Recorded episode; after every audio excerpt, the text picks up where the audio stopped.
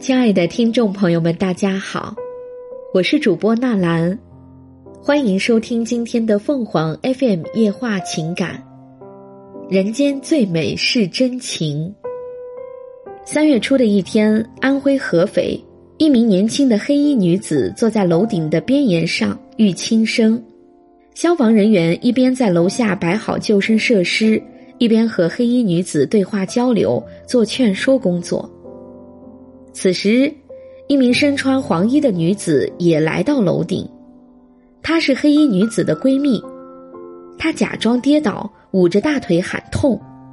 黑衣女子扭头观看的一刹那，闺蜜突然跃起，一把将女子从边沿上拽了下来，救其一命。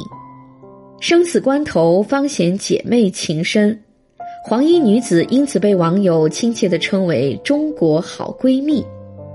这件事让我们看到了友情的珍贵，情感是文学作品永恒的主题，是人类有别于其他动物的最大特征，也是构成人类文化的底色。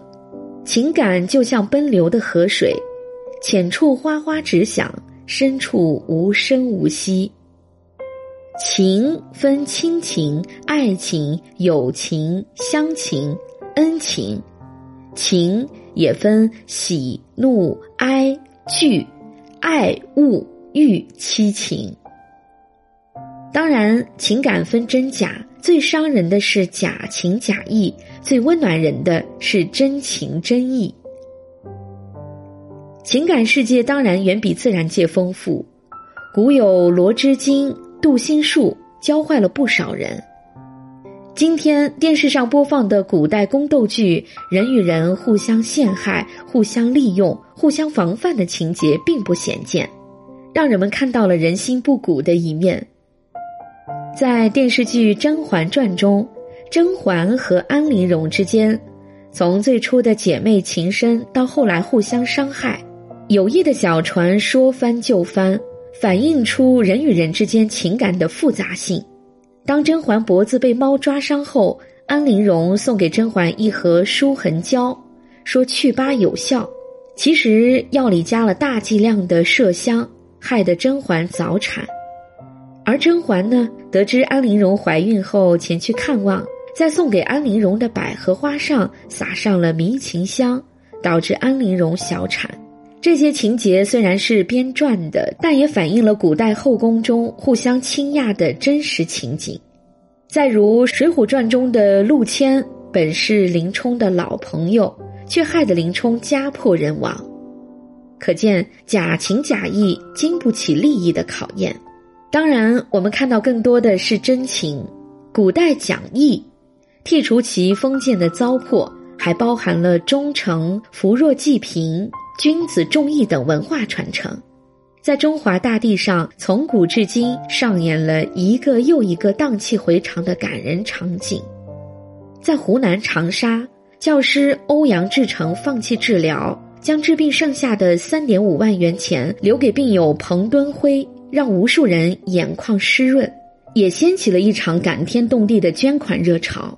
湖北武汉的孙水林为赶在年前给农民工结清工钱。返乡途中遭遇车祸，弟弟孙东林为完成哥哥遗愿，在大年除夕前一天把工钱送到农民工手中，无愧于信义兄弟的称呼。赠人玫瑰，手有余香。中华民族与人为善是有文化渊源的，与邻为善，以邻为伴。今天的沈阳市都福社区就很有代表性。社区居民中有会理发的，有会修理家电的，便成立了一个服务小组，义务为邻居服务。生活在这里的居民该多么幸福啊！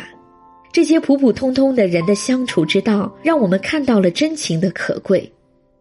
天地之间真情充盈，人们才会幸福感爆棚。社会主义核心价值观倡导友善。